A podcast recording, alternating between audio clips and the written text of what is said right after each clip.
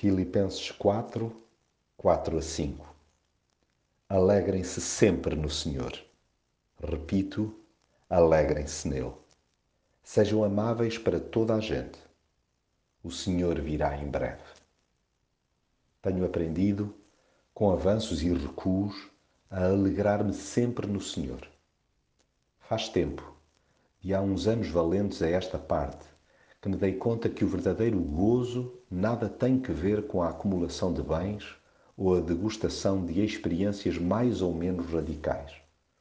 A felicidade genuína não depende realmente de coisas ou lugares, mas unicamente de pessoas, sobretudo de uma em particular, Jesus Cristo.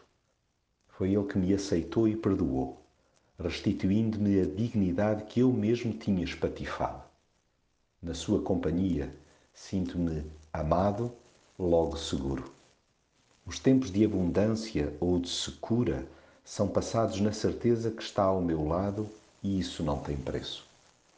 Reconheço que aqui e ali, não detectando de imediato a sua presença ao pé de mim, dá-me tremedeira.